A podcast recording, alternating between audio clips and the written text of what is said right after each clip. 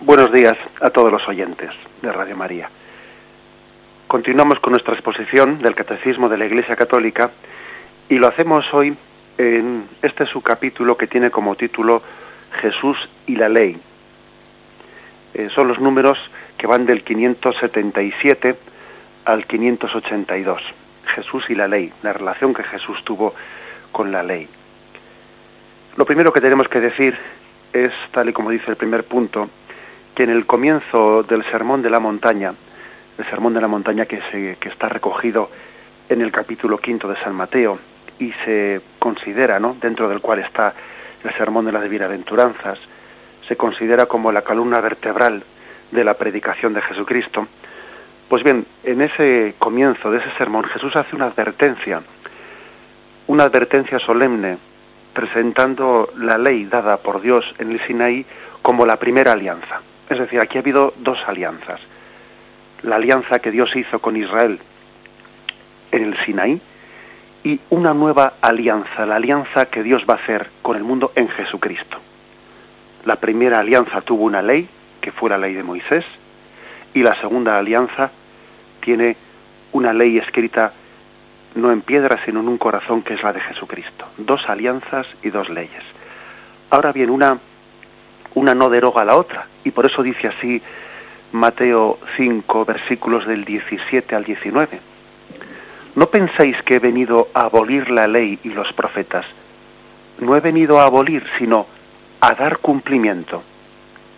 Sí, os lo aseguro, el cielo y la tierra pasarán antes que pase una i o un ápice de la ley sin que todo se haya cumplido.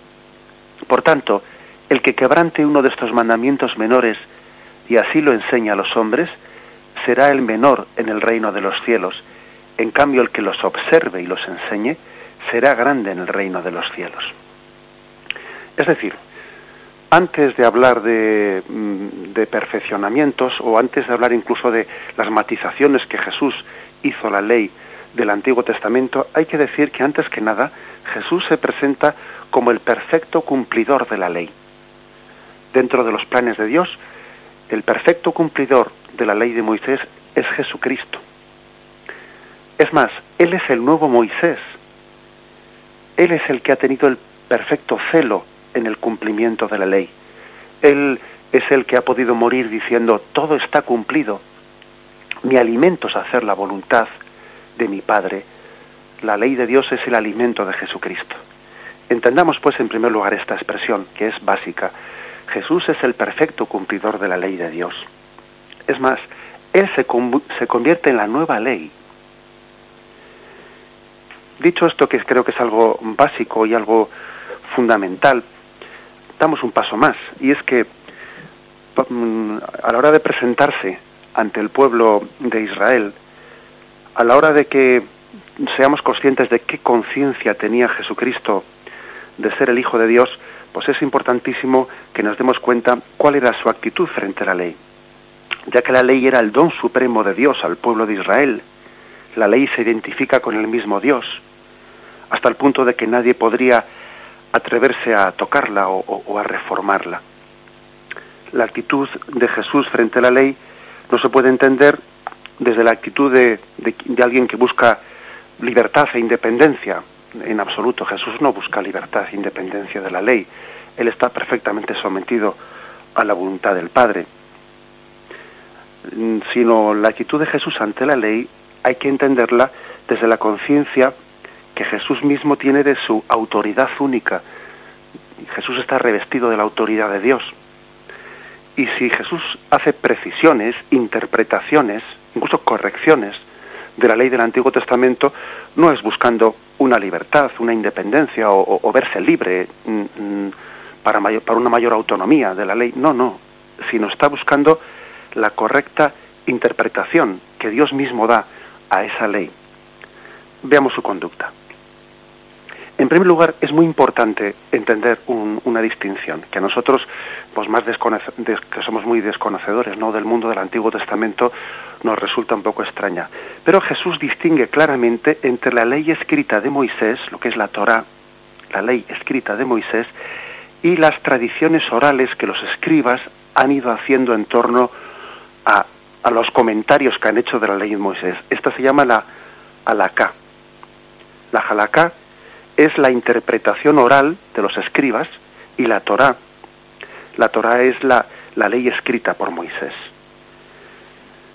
A la primera Jesús pues le da mucha mayor importancia porque es la ley, es la palabra de Dios escrita. Sin embargo, a la halakha, pues Jesús le llama tradiciones de los hombres. E incluso Jesús reprocha que dejando el precepto de Dios, a veces el pueblo de Israel se aferra a las tradiciones de los hombres. Esto lo dice Jesús a propósito de las innumerables prescripciones de pureza. Pero además Jesús observa que los fariseos interpretan mal el mandato de Moisés, privándolo de su propio sentido, por medio de una casuística que les permite aplicarlo en el propio beneficio.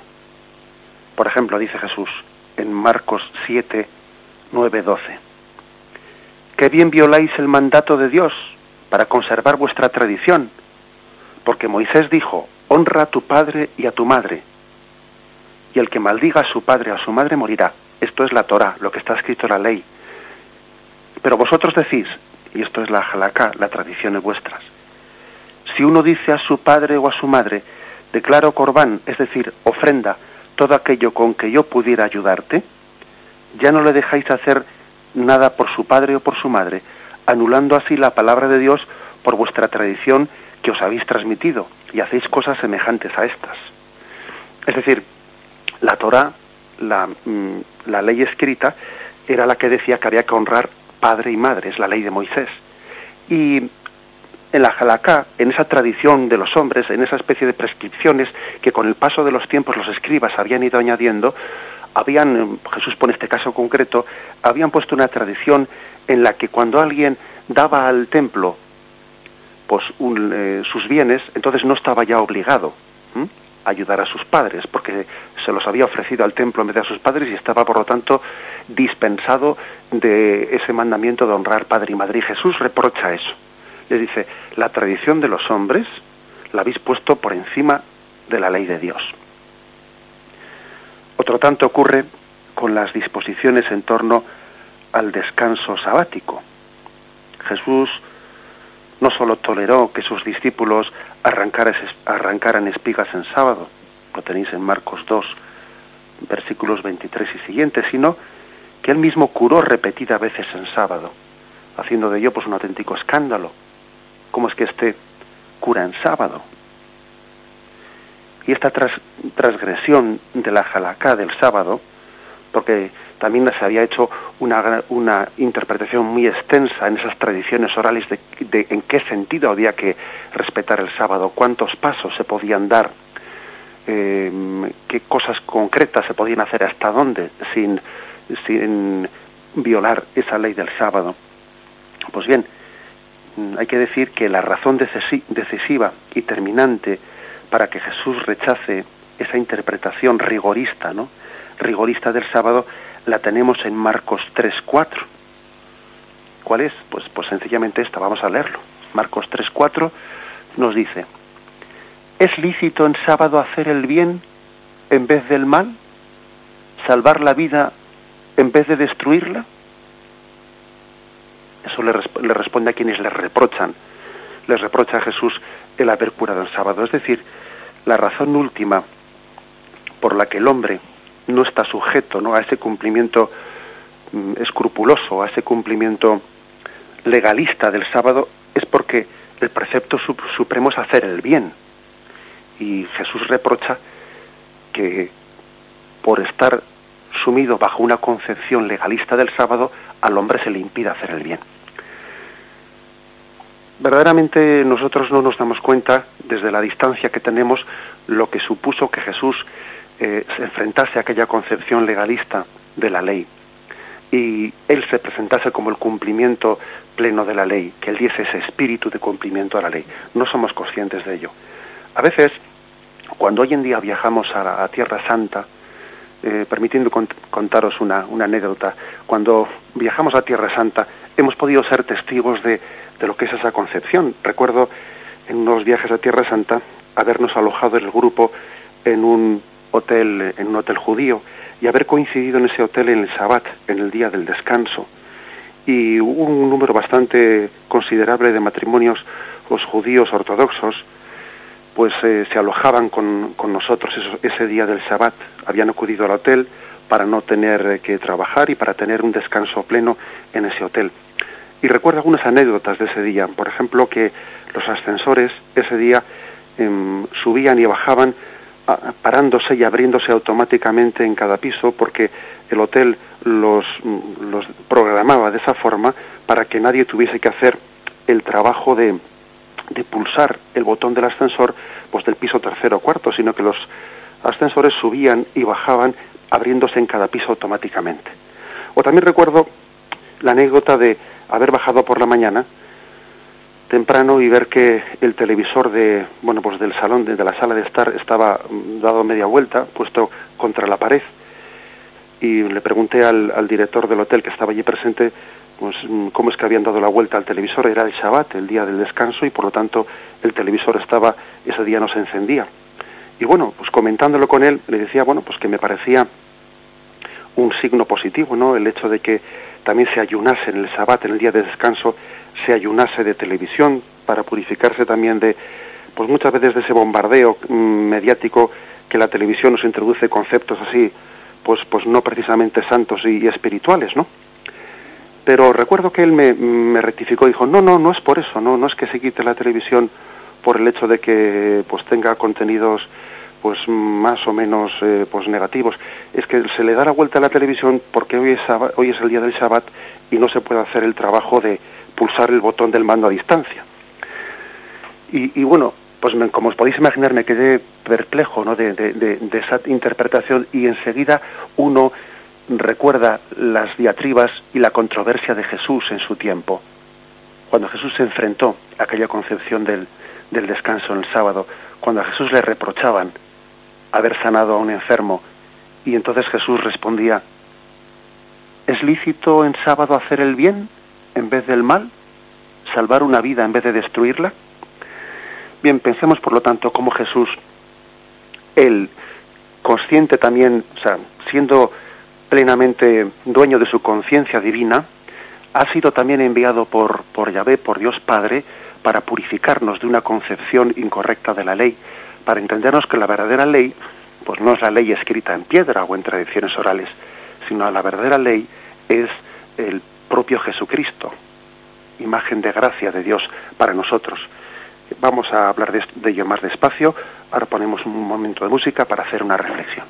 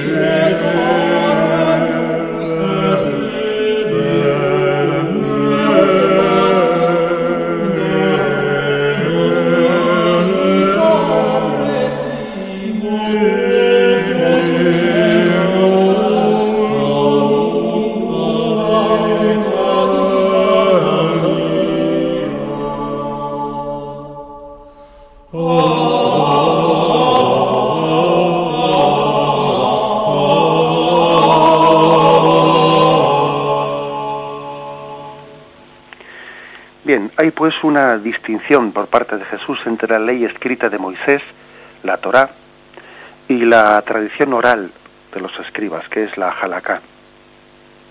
Así como también una denuncia por parte de Jesús del intento de tergiversar el sentido de la ley escrita por medio de una casuística, una casuística interpretada siempre en beneficio propio. Pero la actitud de Jesús va todavía más allá. Jesús no solo critica pues esa tradición oral de los escribas que pretendía ponerse por encima de la ley de Moisés, no solo critica esa jalacá, sino que también llega a, a purificar o a derogar cierta parte de la ley escrita. Por ejemplo, hasta el punto de suprimir la ley del repudio que Moisés había permitido dada por Moisés. En Deuteronomio capítulo 24 vemos cómo Moisés permitió el repudio del hombre hacia la mujer en distintas circunstancias. Sin embargo, Jesús dice, por vuestra dureza de corazón permitió Moisés el repudio, pero en un principio no era así. Dios los quiso hombre y mujer unidos para siempre. Por lo tanto, lo que Dios ha unido, que no lo separe el hombre. Estas palabras de Jesús están revestidas de, de autoridad, porque Él está con ello afirmando claramente que la ley de Moisés, por lo menos en ese punto, era una ley transitoria. Transitoria porque estaba de alguna manera dispensando pues la ley de la indisolubilidad del matrimonio parcialmente por lo menos por la incapacidad del hombre de poderla cumplir, porque no tenía la gracia de Cristo todavía. Yahvé, pedagogo y misericordioso con su pueblo, es consciente de que a veces los preceptos y la voluntad de Dios son incumplibles sin la gracia de Cristo. Y hasta que Cristo llegó, pues una parte importante de esa gracia, de esa voluntad de Dios, pues era incumplible para el hombre. Y por ello, Moisés había establecido en, en el plan de Dios de una forma transitoria, pues esa especie de dispensa de la indisolubilidad del matrimonio. Pero Jesús vuelve a la voluntad primera de Dios, porque ahora ya tenemos no solo la ley, sino la gracia de Cristo. Explicaremos esto un poco más despacio, pero tenemos también la gracia de Cristo y por eso Jesús deroga esa ley del repudio que Jesús, perdón, que Moisés había establecido. ¿Qué, qué reacción pudo tener pues unas palabras llenas de tanta autoridad por parte de Jesús no nos es difícil de imaginar. Jesús estaba poniendo por encima de la de la Torah, se estaba poniendo por encima de Moisés. Jesús estaba interpretando a Moisés. ¿Quién puede interpretar a Moisés, que era el máximo profeta? Bueno, pues verdaderamente solamente Dios mismo. Fijaros hasta qué punto es esto así. Dice, incluso cuando dice una tradición del Antiguo Testamento, Incluso cuando alguien diga, la Torah es de Dios, con excepción de tal o cual verso no pronunciado por Dios sino por Moisés en sus propios labios, hay que afirmar de él que ha menospreciado la palabra de Yahvé. Es decir, le podían acusar a Jesús de haber menospreciado la palabra de Yahvé por haberse atrevido a corregir o haber, haberse atrevido a decir que aquello que dijo Moisés era transitorio y que ahora él venía a dar pues lo que iba a ser pues, la, ley eterna del amor indisoluble en el matrimonio. Asimismo, Jesús anula la misma ley de Moisés sobre el tema de, la pureza, mm, con, su, con esta expresión suya, nada hay fuera del hombre que entrando en él pueda hacerlo impuro, sino lo que sale del hombre es lo que hace impuro al hombre. En, el, en toda la transcripción eh, judaica, incluso también en la, en la Torah, en el libro del Levítico se había desarrollado pues toda una especie de prescripciones de, de pureza e impureza, no me refiero en el sentido ya sexual de la palabra, sino en el sentido de, mm, de todo lo que podía ser la suciedad, eh, el alimento, como fuente de impureza para el hombre. Pues bien, mm, Jesús, de una manera muy clara y muy rotunda, viene a decir que no es, no es impuro lo que entra de fuera al hombre, no es impuro determinado alimento. Fijaros lo que es para el mundo judío. Para el mundo judío, pues el, pues el, el, cerdo, un animal que entiende como radicalmente impuro. Mm, fijaros lo que es. Hoy, hoy mismo incluso todavía en el Israel secularizado, curiosamente, porque existe también un, un Israel secularizado, un Israel que será muy, es muy seguidor de bueno pues de las tradiciones judías, pero no tiene esa fe Incluso el Israel secularizado, que come cerdo, ¿no? curiosamente lo, hace compatible con ciertas con ciertos cumplimientos legalistas increíbles. El hecho de que en, el Antiguo Testamento se, se diga de que, que, no toque un animal impuro como el cerdo, que no ponga sus pies sobre, sobre la tierra de Israel, eso conlleva que en las granjas de cerdos que existen en Israel, pues eh, a los cerdos se les, no, se les permita pisar el suelo, sino que haya unas tarimas, unas tarimas encima de las cuales se posan los animales para no, para no incumplir el precepto de que no pise tierra sagrada, pues ese animal impuro, ¿no? Incluso la parte del pueblo de Israel que está secularizada y que no tiene esa fe del Antiguo Testamento, pues hace esta especie de, eh, podríamos decir, de casuísticas, ¿no? O de trampas casuísticas, de decir, bueno, pues hemos comido cerdo, pero el cerdo no, no ha pisado el suelo de Israel, sino que estuvo puesto encima de una tarima a la granja, curiosamente, ¿no? Bien, es, es, es curioso, pero hay que decir que Jesús derogó eh, ese, esos preceptos, derogó el precepto de, de entender que determinados alimentos podrían hacer impuro al hombre. La interpretación rabínica era que el hombre es lo que come. Recuerdo que recientemente, pues una, pues una, una joven judía me decía que el rabino les había predicado esto. ¿eh? El hombre es lo que come. Los alimentos mm, son un sentido de, mm, dan un sentido de pureza e impureza. Bien, también quizás hoy en día en el, en nuestra, en nuestra mm, decir, civilización occidental, secularizada, hay también una especie de cuidado muy grande pues de la alimentación, que por supuesto puede ser bien interpretado, pero también podría llegar, podría llegar a ser un tanto obsesivo. Jesús insiste, lo que verdaderamente hace puro o impuro al hombre es lo que sale de su corazón, porque en el corazón anida el bien o el mal. Del corazón es de donde salen verdaderamente el pecado, o las entregas virtuosas hacia el prójimo. Ahí es donde anida el encuentro entre Dios y el hombre. Jesús está predicando una moralidad, una moralidad no de obras externas, sino una, moral, una moralidad que nace del interior de la conciencia, del corazón del hombre.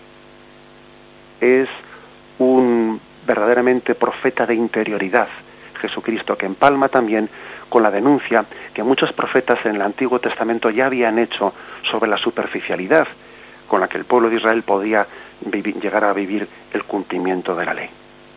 Pues por eso pues Jesús es el profeta del corazón, el que sana el corazón y el que desde un corazón sanado a la imagen del corazón de Cristo quiere dar una visión radicalmente distinta del cumplimiento de la ley.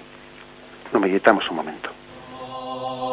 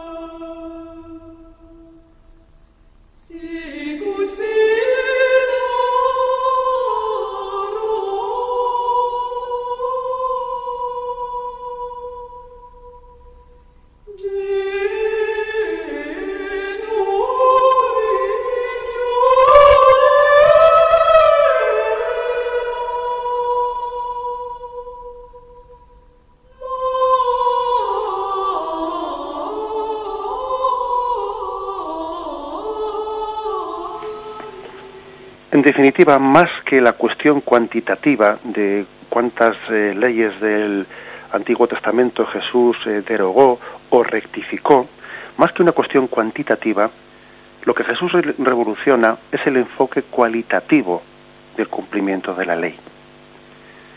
Jesús en sus múltiples disputas con los fariseos y escribas critica una especie de legalismo formal, así como su teología del mérito. Vamos a intentar explicar esto. Hay por parte de Jesús un distanciamiento de esa visión de legalismo formal que queda en entredicho sobre todo pues en parábolas como la parábola del, buen samaritano, que sabéis que tenéis en, en el capítulo 10 de San Lucas, en la cual los sacerdotes son tratados como personas que por sus compromisos legales son incapaces de practicar la misericordia y la caridad. Mientras que el samaritano, que era un personaje despreciable en aquel tiempo, no tiene ninguna prescripción legal que le impida ejercerlas. Resulta que pues que aquel levita, etcétera, que pasaban junto allí tenían una especie de prescripciones legales que les impedían pararse y socorrer a aquel hombre que había sido agredido. Y sin embargo el samaritano era un hombre que, como estaba fuera de, ese pueblo elegido, bueno, pues como carecía de esas prescripciones legales, pues él se podía permitir pues el lujo de practicar esa caridad. Sin duda alguna, detrás de esta parábola del buen samaritano hay una denuncia, una denuncia de Jesús de que os sirven unas prescripciones legales que en vez de ayudaros a practicar la, la caridad, os están impidiendo hacerlo. Es decir, hay una una crítica no, no es únicamente una cuestión cuantitativa, sino cualitativa de lo que es la de lo que es la mm, el espíritu de la ley. Jesús entiende que la ley tiene una letra y un espíritu. La letra de la ley, bueno, pues en cada ley habrá una letra distinta, ¿no? Pero el espíritu que debe de informar toda ley es el amor. Y la letra sin el espíritu mata también el espíritu necesitará una letra, ¿no? Para expresarse y para concretarse. Pero quizás esta sea un poco la conclusión. Jesús dio un espíritu a la ley, el espíritu del amor. La ley está al servicio del amor al prójimo y el amor a Dios. Es como el alma y el cuerpo. Un cuerpo sin alma está muerto. Por eso una ley sin, sin el amor como fin y como motor está muerta. La ley sin el espíritu está muerta. Esta es quizás la, aportación principal de Jesús. Añadamos a esto la crítica que Jesús hace a la teología del mérito de los fariseos. Por ejemplo, en la parábola famosa del hijo pródigo, la imagen de ese hijo mayor es una figura que representa esa teología farisaica del mérito. Él se consideraba con méritos. A mí nunca me has dado un cabrito para comer con mis amigos. Yo tengo más mérito que mi hermano. Aquí he estado yo quieto. Él tiene una incapacidad para comprender la misericordia de Dios. Él piensa, piensa que el haber permanecido él en la casa de su padre es sencillamente un mérito suyo y no le parece que sea una gracia de su padre, un regalo de su padre, el que él pueda estar en casa. No, no, él lo siente como un mérito. Por eso no entiende cómo el padre puede amar con esa misericordia pues a un hijo que entre comillas no ha tenido mérito de estar aguantando como él en casa. Bien, por lo tanto, en la crítica mm, mm, por debajo, ¿no? En el fondo de esa crítica que Jesús hace a la, concepción eh, pues farisaica de la ley, también hay una crítica al concepto de mérito, porque eso verdaderamente lo condiciona todo, lo condiciona. Parece que los fariseos tienen una concepción en la que el que aguanta el yugo de la ley, el que aguanta ese yugo tiene mérito, mientras que Jesús entiende la ley no es un yugo que tú tengas que aguantar, la ley es una gracia de Dios que te libera. Y la ley se vive como un regalo de Dios que por la gracia me es dado cumplir. Fijaros pues que hay dos, dos concepciones bien distintas, ¿no? Y que Jesús viene, viene a purificarla. Jesús sin eliminar la ley, al, menos no en todo lo que son los principios fundamentales del decálogo de la ley de Dios, y recordad cómo cuando se acercó el joven rico preguntándole a Jesús qué tengo que hacer para ir al reino de los cielos, Jesús le dijo, ella sabe los mandamientos y se los repasó. Y empezó uno por uno a decir, no, pues mm, ama, eh, respeta los bienes, no mates, etcétera, etcétera. Es decir, Jesús le ratificó ante el joven rico, ratificó los mandamientos de Moisés. Los mandamientos de Moisés quedaron plenamente asumidos por Jesucristo. Bien, pero sin eliminar la ley, Jesús busca ante todo la sinceridad en el cumplimiento y coloca en el amor más íntimo a Dios y al hombre el criterio último del comportamiento. De modo que cuando la ley sirva de pretexto para no amar a Dios como un niño al, o, al prójimo como a sí mismo, el cumplimiento de la ley está fuera de lugar. Porque es que la cuestión está en que se puede cumplir la ley y no entregarse ni a Dios ni a los hombres. Ojo que eso es posible. Es posible que alguien cumpla la, letra de la ley, la letra, sin vivir el espíritu. En este sentido hemos de comprender muchos de los mandatos de Jesús, ¿eh? cuando Él dice, hasta ahora se os ha dicho, pero Jesús se atreve a decir, pero yo os digo, hasta ahora se os ha dicho, no matarás, pero quien odia a su, hermano en su corazón y ya está matándole. Hasta ahora se ha dicho, no tomes la mujer del prójimo, pero quien desea a la mujer del prójimo ya está pecando con ella. Es decir, Jesús, a Jesús no le basta una concepción de la ley exteriorista, sino que él quiere vivir el espíritu de la ley. Porque puede ocurrir, puede ocurrir que el cumplimiento de la letra no vaya acompañado del cumplimiento del espíritu. No vale amar al prójimo y odiando al enemigo. No, Jesús quiere que haya una transformación del corazón. A veces, por desgracia, ¿no? Pues tenemos que decir que nosotros hemos construido una moral en la que no dice, bueno, ¿y esto es pecado? y, esto es pecado, ¿no? Y uno dice, uff, qué mal, por qué mal camino vamos cuando hacemos ese tipo de preguntas, ¿no? Cuando uno va a un sacerdote y la pregunta es, tal es pecado, tal es pecado, hombre, también quiero entender que también esa, pregunta se puede hacer bien y es una pregunta legítima para entender pues dónde está el bien y el mal. Pero cuando nuestra forma de acercamiento a Dios es esa, tenemos un gran peligro de estar intentando cumplir la letra de la ley sin cumplir el espíritu de la ley. Nosotros más que hacer la pregunta de esto es pecado, esto puedo hacer esto sin pecar, más bien la pregunta es, ¿esto le agrada al corazón del Señor? Al Señor le agrada esto. Qué distinto, ¿verdad? Es hacer la, la, pregunta de una forma o la otra. ¿Puedo hacer esto sin pecar? O preguntar, ¿esto le agrada al corazón del Señor? No se trata únicamente pues de, cumplir una letra, sino hemos de, de avanzar en el cumplimiento del Espíritu.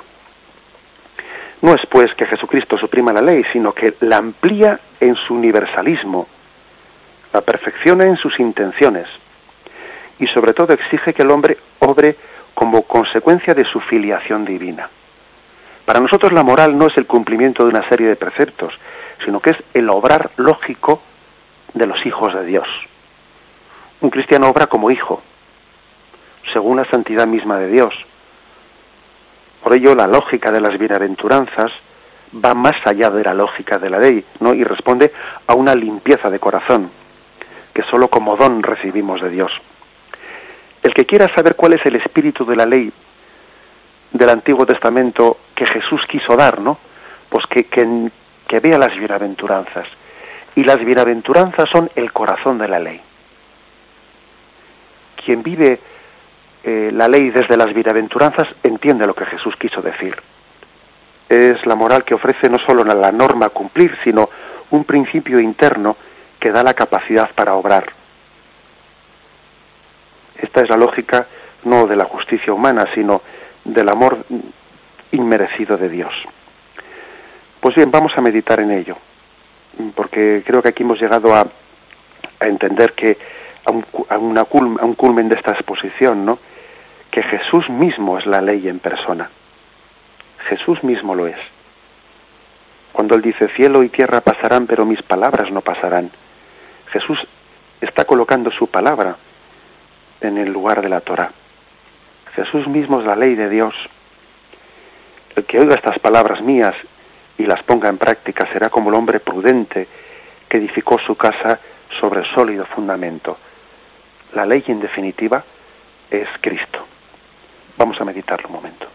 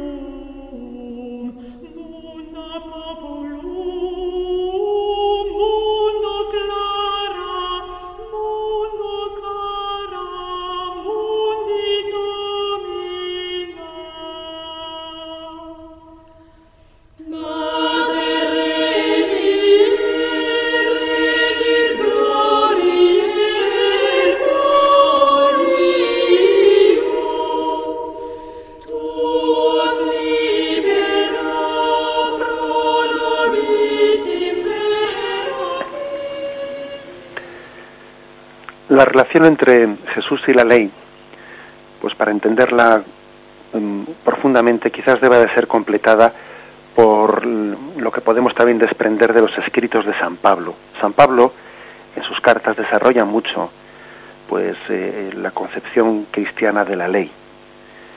Él había tenido bastantes controversias, especialmente en Galacia, con oponentes judio-cristianos que le criticaban porque decían que San Pablo no respetaba la ley.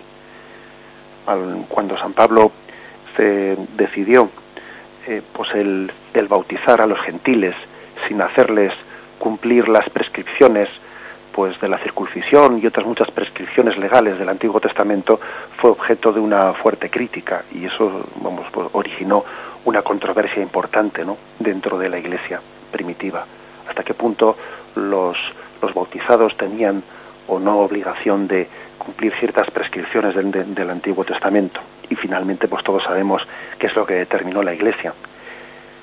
Pero bien, eh, la afirmación clave de, San Pablo es que el hombre no es justificado, sino por la fe en Cristo, y no tanto por las obras de la ley.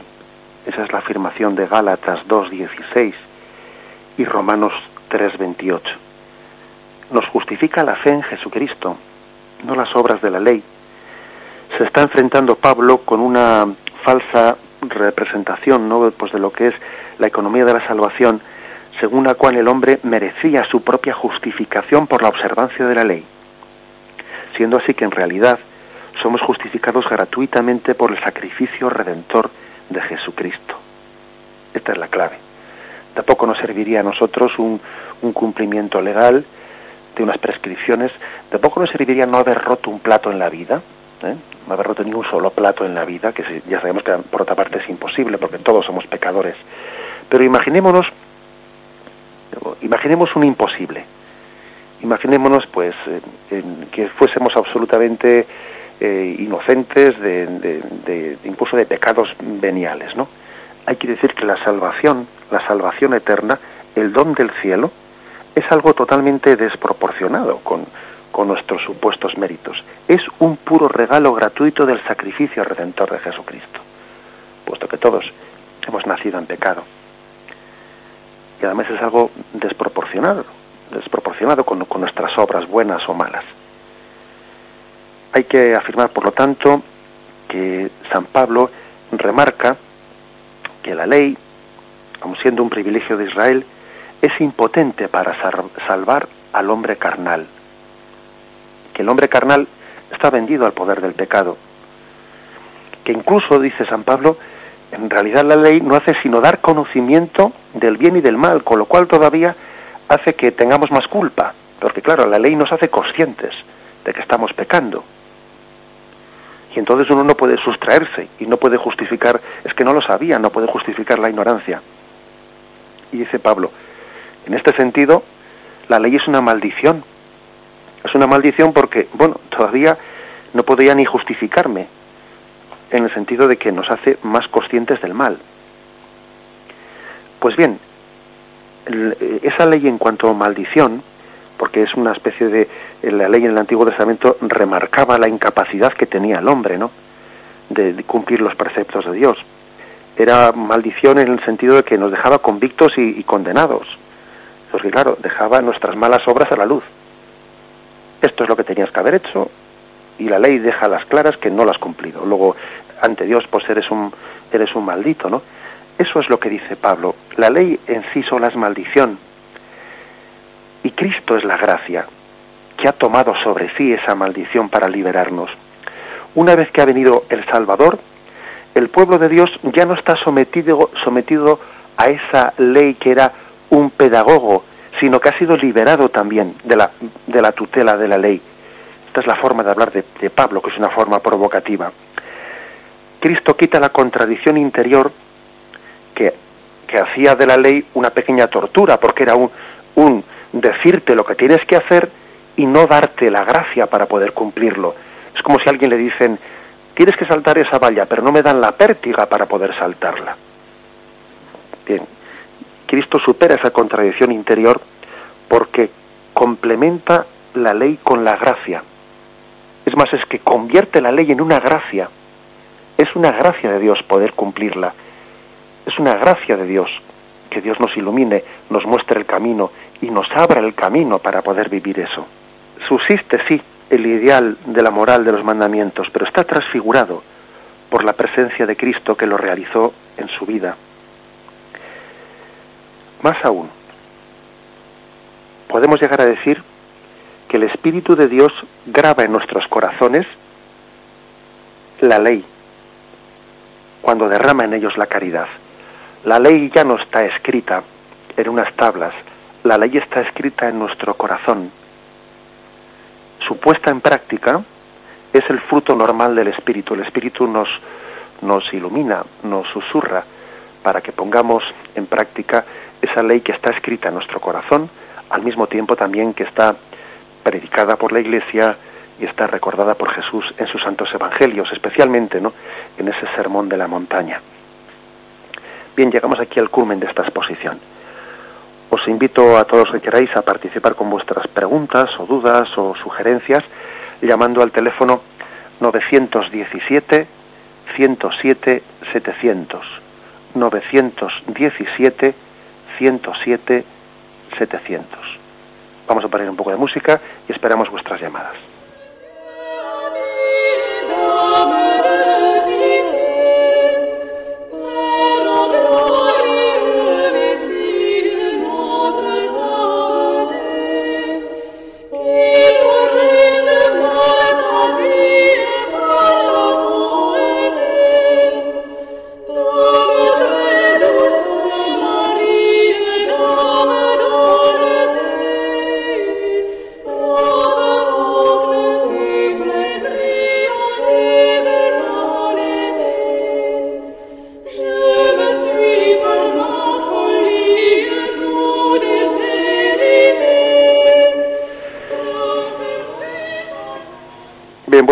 Quién hablamos? Hola, buenos días, Padre José Ignacio. Buenos llamo Inocencio, llamo de la Rotava, Tenerife. Sí. Mire, no, perdón, esto cumpliendo la, la ley de Dios que nos deja, como usted dice, grabada en el corazón, bajo mi punto de vista, en opinión personal, pienso que nos sentiríamos como más relajados, más reconfortados, ¿no? Porque hoy en día hay muchas cosas que no, yo creo que nos apartan, aparte del consumismo, cosas políticas, un montón de cosas más, ¿no? Ujú. ¿Me deja un segundo para es- escucharle por la radio? Bien, eh, explícame un poquito más lo que me, está- me has sugerido, que no te he entendido bien. Mm, a ver, que, que lo que usted, usted va diciendo sobre la ley de Dios, ¿no? Sí. Que nos, nos lo mete en el corazón, Sí. bajo la Trinidad, ¿no? El Padre, Hijo y Espíritu Santo, que son una sola persona, Sí. que nos sentiría como más relajados, Ya, más reconfortados por dentro. sí. Aparte de que hoy en día vivimos en una sociedad, o globalmente en todo el mundo, Ujú. que hay muchas cosas que nos hacen separarnos de todo esto, ¿no? De acuerdo. Bien. ¿Me deja un segundo para Perfectamente. poner la radio? De acuerdo. Vale, gracias. Sí, muy bien. Creo que ya le he entendido un poco a nuestro oyente pues eh, la, la reflexión que nos hace, ¿no? Fijaros, mm, yo diría una cosa. Vamos a ver, me atrevería a decir que entender que la ley está grabada en nuestro corazón es importantísimo, porque muchas personas, muchas personas piensan que la predicación de la Iglesia son un cúmulo de preceptos que nos vienen desde fuera. Y dice, mira, ahí están los cristianos. No tienen más que obligaciones y prohibiciones. Entonces parece como que la predicación cristiana les quita la libertad, porque parece como si viniesen desde fuera, ¿no? Una serie de leyes que vienen a coartar su libertad. No, eso no es cierto. La ley está escrita en nuestro corazón. Por lo tanto, la predicación de la Iglesia no hace sino recordar lo que está escrito dentro de nosotros. ¿Mm? Si no es que, claro, estamos hablando de algo, de una moral exterior, exteriorista, ¿no? Como si, eh, bueno, pues eh, nos olvidamos de que, de que Jesús viene a conectar en su predicación con eso que está escrito en el corazón del hombre. El anhelo del hombre de felicidad es respondido desde la predicación de Jesucristo. ¿eh? Por lo tanto, sí, es cierto, hay que recordarle al hombre desde fuera las cosas, porque aunque las tengamos escritas en el corazón, también sabemos que esta vida es lo suficientemente asfixiante para que a uno le absorba y tenga como muda la, la voz de la conciencia. Ojo, eh, que la voz de la conciencia se puede acallar con todo este montaje que tenemos en esta vida. Por lo tanto, la Iglesia, desde fuera, tiene también que recordar y predicar la palabra de Cristo. Pero es una palabra de Cristo que si el hombre sabe escucharla bien, pues va a venir a conectar con lo que está escrito dentro del corazón de nosotros. No es como un meteorito que viene de fuera, no, no. Es suscitar lo que en la conciencia todos tenemos escrito. ¿Mm? Creo que esto es importante, este matiz. Bien, ¿tenemos alguna llamada más? Sí, padre, tenemos dos llamadas. Bien, adelante. ¿Con quién hablamos? Buenos días, soy Buenos- yo. Buenos días, sí, eres tú. Eh, soy Consuelo de Madrid. Mire, quería mm, quería mm, pedirle que nos aclarase lo de las bienaventuranzas, porque yo creo que no las entiendo bien. Eh, quitando, por ejemplo, la de ser, la, no sé, pobre de espíritu, humilde, ¿no? Pero los que lloran, todos lloran, todos tenemos problemas. Los que tienen hambre y sed de justicia, todos las tenemos. Los que padecen persecución por la justicia, pues, o sea, no lo, no lo entiendo bien eh, referido al tiempo actual. Ya, bien, de acuerdo, bien, te hago una. Te respondo por, por, por la radio, ¿eh? Hasta luego, Consuelo. Bien, pues vamos a ver. eh, lógicamente, pues una, una explicación profunda llevaría mucho tiempo, pero yo creo que hay que entender todas las bienaventuranzas con referencia a la primera, que tú ya has dicho que es quizás un poco con la que más, la que más, eh, pues conectas con ella, ¿no? Bienaventurados los pobres de espíritu. Evidentemente, el resto de las bienaventuranzas, bienaventurados los que lloran, eh, bienaventurados los perseguidos, etcétera, etcétera. Bien, mm, todas esas bienaventuranzas eh, son bienaventuranzas y no son en la medida en que se vivan con esa pobreza de espíritu. Porque una persona puede, puede llorar, puede llorar pues, por absoluto amor propio, por amor propio, por la no aceptación de la voluntad de Dios, por ejemplo. Entonces ese llorar será, será materialmente pues un llorar pues que no le va a santificar, sino más bien está haciendo lo contrario. ¿eh? Por lo tanto, ese, ese, ese tipo de bienaventuranzas a las que tú dices de cómo se aplican las, circunstancias actuales, pues evidentemente es en la medida en que son vividas en consonancia con esa pobreza de espíritu, ¿no? Bienaventurado el que llora quiere decir pues aquel que, que aunque en esta vida bueno, que aunque en esta vida no pues está sintiendo desgarros y está cargando con cruces, sin embargo es capaz de, desde la pobreza de espíritu, de ponerlas en manos de Dios, ¿no?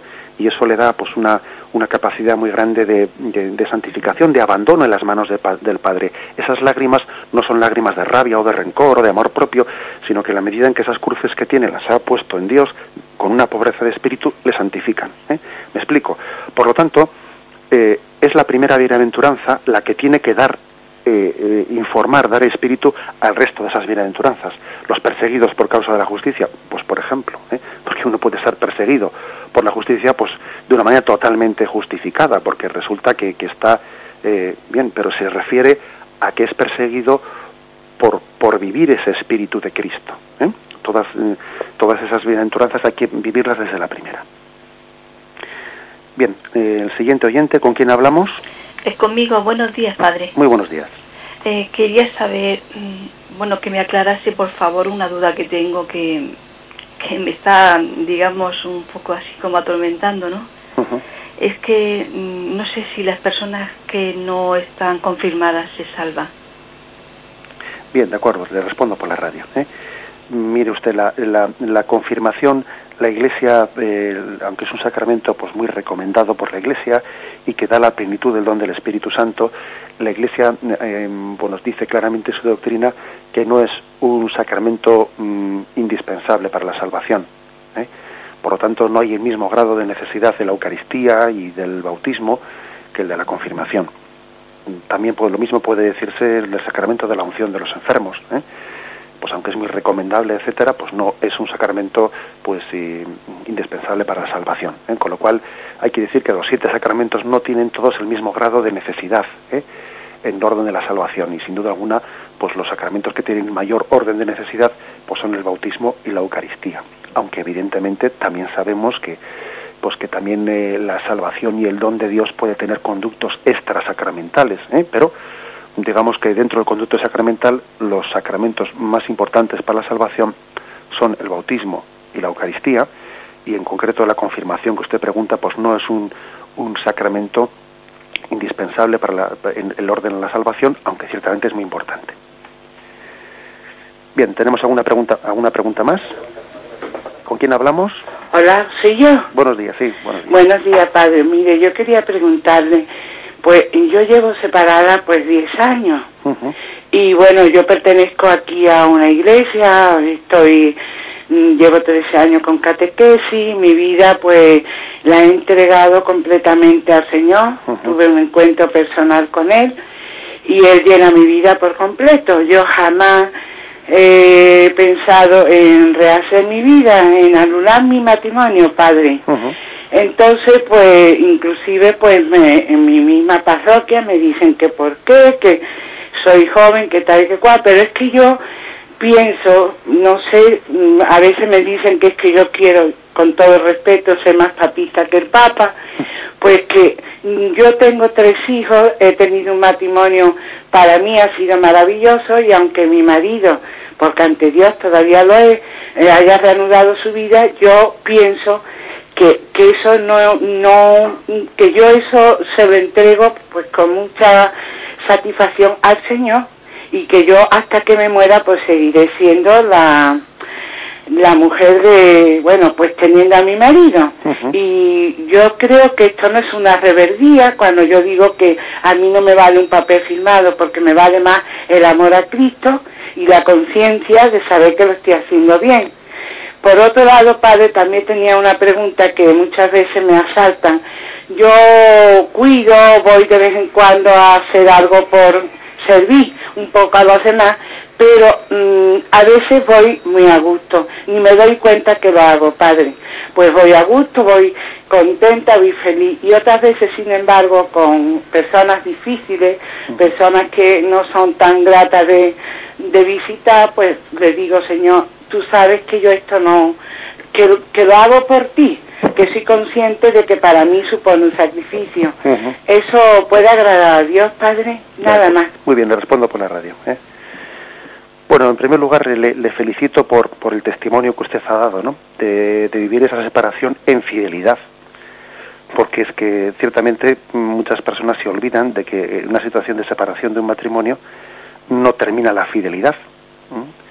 La separación pues eh, puede ser un recurso pues a veces inevitable cuando la convivencia es imposible, pero no por ello uno deja de tener pues, eh, pues el compromiso de fidelidad, ¿no? Y me parece que usted ha dado un testimonio permitiendo que Cristo llene su corazón y claro, todo el mundo necesita tener el corazón lleno y usted ha permitido que Cristo llene plenamente su corazón.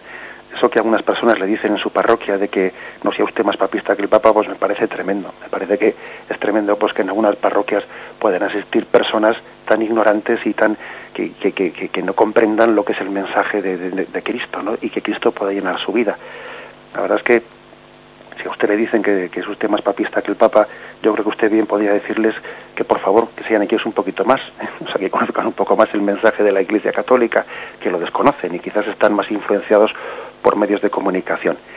Y con respecto a eso que me dice usted de, de, su apostolado y que a veces pues no le resulta eh, bueno le resulta costoso vencerse interiormente para hacia algunas personas que no le resultan tan atrayentes le diría que bendito sea Dios bendito sea Dios que, que a veces eh, pues usted tenga que ejercer esa caridad de Cristo no desde su sensibilidad personal, que igual la sensibilidad personal no, no le atraería, ¿no? sino que lo, haga desde el amor a Cristo. En una ocasión, pues eh, viendo un periodista como la Madre Teresa de Calcuta se, se acercaba a un, leproso y le limpiaba, pues el, periodista le dijo a la Madre Teresa, eso yo no lo haría ni por todo el dinero del mundo. A lo que la Madre Teresa le respondió, yo tampoco por todo el dinero del mundo tampoco lo haría. ¿eh? Lo hago únicamente por, por el amor de Jesucristo. Pues bien, vamos a despedirnos ya, que nos hemos pasado del tiempo. Alabado sea Jesucristo.